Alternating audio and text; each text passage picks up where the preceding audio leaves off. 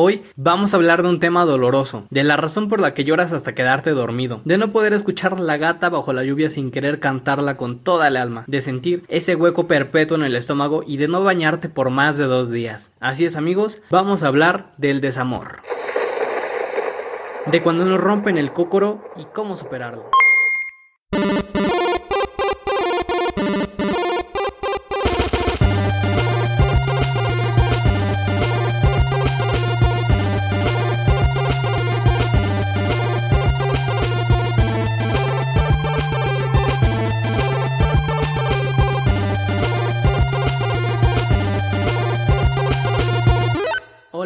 Sé que había dicho que el primer episodio iba a ser sobre gastronomía mexicana, pero como precisamente este podcast se llama Cataclismos, estoy viviendo uno y quiero hacerle honor al nombre y a esta situación. Porque sí, mi relación amorosa más larga que estaba viviendo ya fue, ya pasó otra vida. No voy a desahogarme aquí, pero con la experiencia que tengo en que me rompan el corazón, les traigo este episodio para que también le cambien de página a este capítulo de su vida y para que dejen de autoflagelarse con rancheras, boleros o cualquier canción de Juan Gabriel. Si eres del 2000 para acá y no tienes idea de qué estoy hablando, piensa en un himno emo, en Billie Eilish o algo por el estilo. Y es que el fin de una relación no supone el fin del mundo, pero se siente morirse en vida, es tan doloroso como golpearse el dedo chiquito del pie contra la esquina de la cama. Vives un apocalipsis emocional.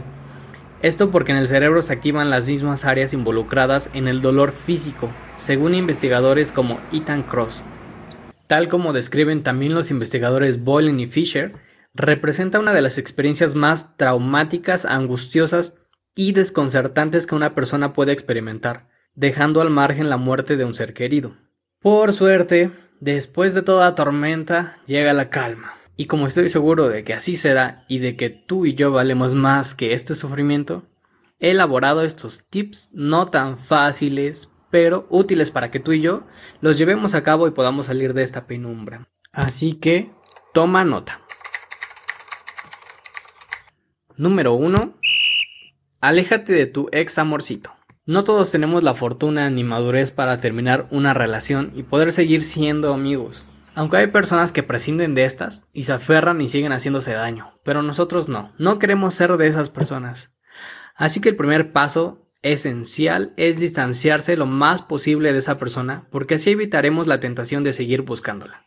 De hecho, algunos especialistas indican que esta acción será necesaria para encontrar sanación. Bloquear o eliminar su número de teléfono o redes sociales puede ser muy difícil.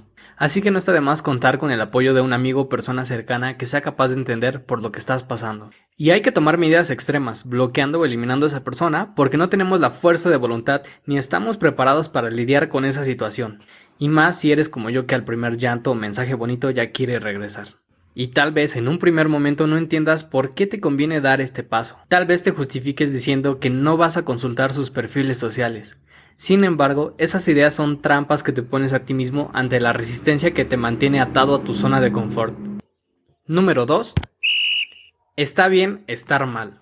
Lo que no debes bloquear son tus sentimientos. Nunca niegues lo que sientes, déjalo salir. Llora, patea, habla.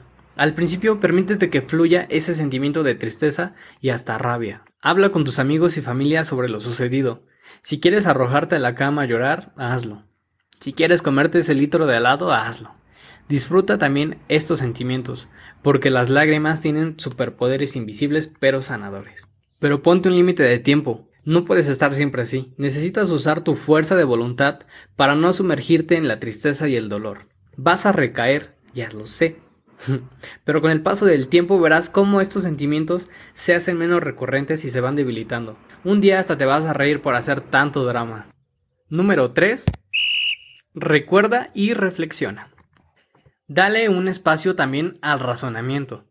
Analiza todo lo que vivieron, tanto las cosas malas como las buenas. Los pleitos, los compromisos que tenías que hacer, los momentos más graciosos, los viajes y todos esos momentos que te hacían sentir triste o enojado, porque también eso era parte de la relación. No busques culpables, solo recuerda que todo pasa por algo. Tal vez lo suyo simplemente no tenía que ser y que sí tenía que acabar. Medítalo unos días y te vas a dar cuenta que tal vez cortar no fue la peor cosa que te pudo pasar. Número 4.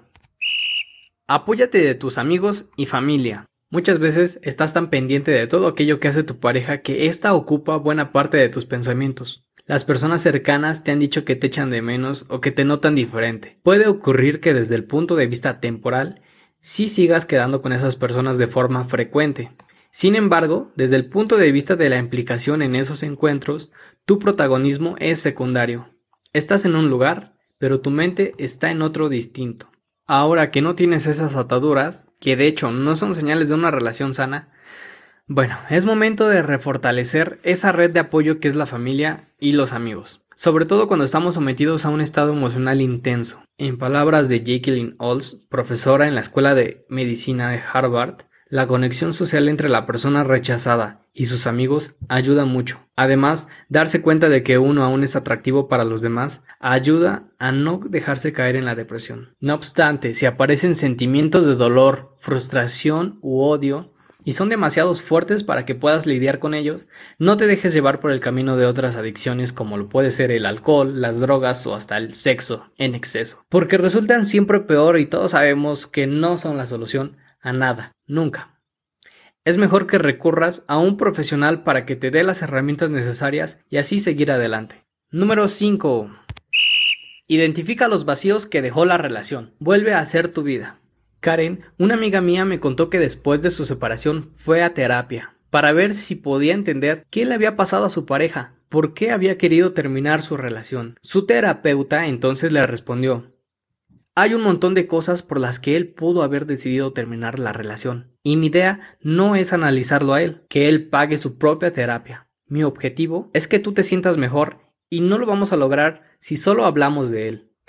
Y esto es así, no gastes un gramo más de energía analizando a la otra persona. Piensa en qué es lo que realmente tú necesitas, qué te hace sentir bien y cómo vas a vivir tu vida de ahora en adelante sin depender de la otra persona. Número 6. Mantente ocupado.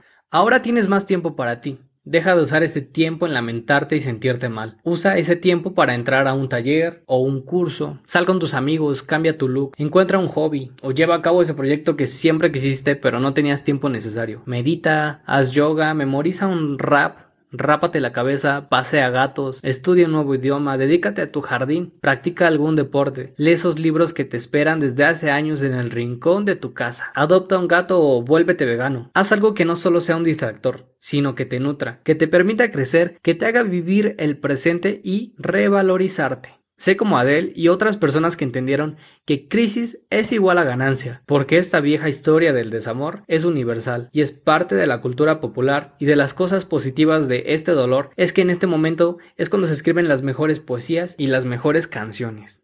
Número 7. Vuelve a creer en el amor. Ya sé que es muy precipitado hablar de enamorarse nuevamente, ya cada quien le va a llegar en diferente tiempo. Pero deja atrás esos miedos y tómalos como experiencias para volver a enamorarte, porque mereces el amor más supremo, créelo. El amor no debe doler nunca. Allá afuera habrá alguien que seguramente te podrá amar como te lo mereces. O por qué no, también te la puedes pasar increíble solo.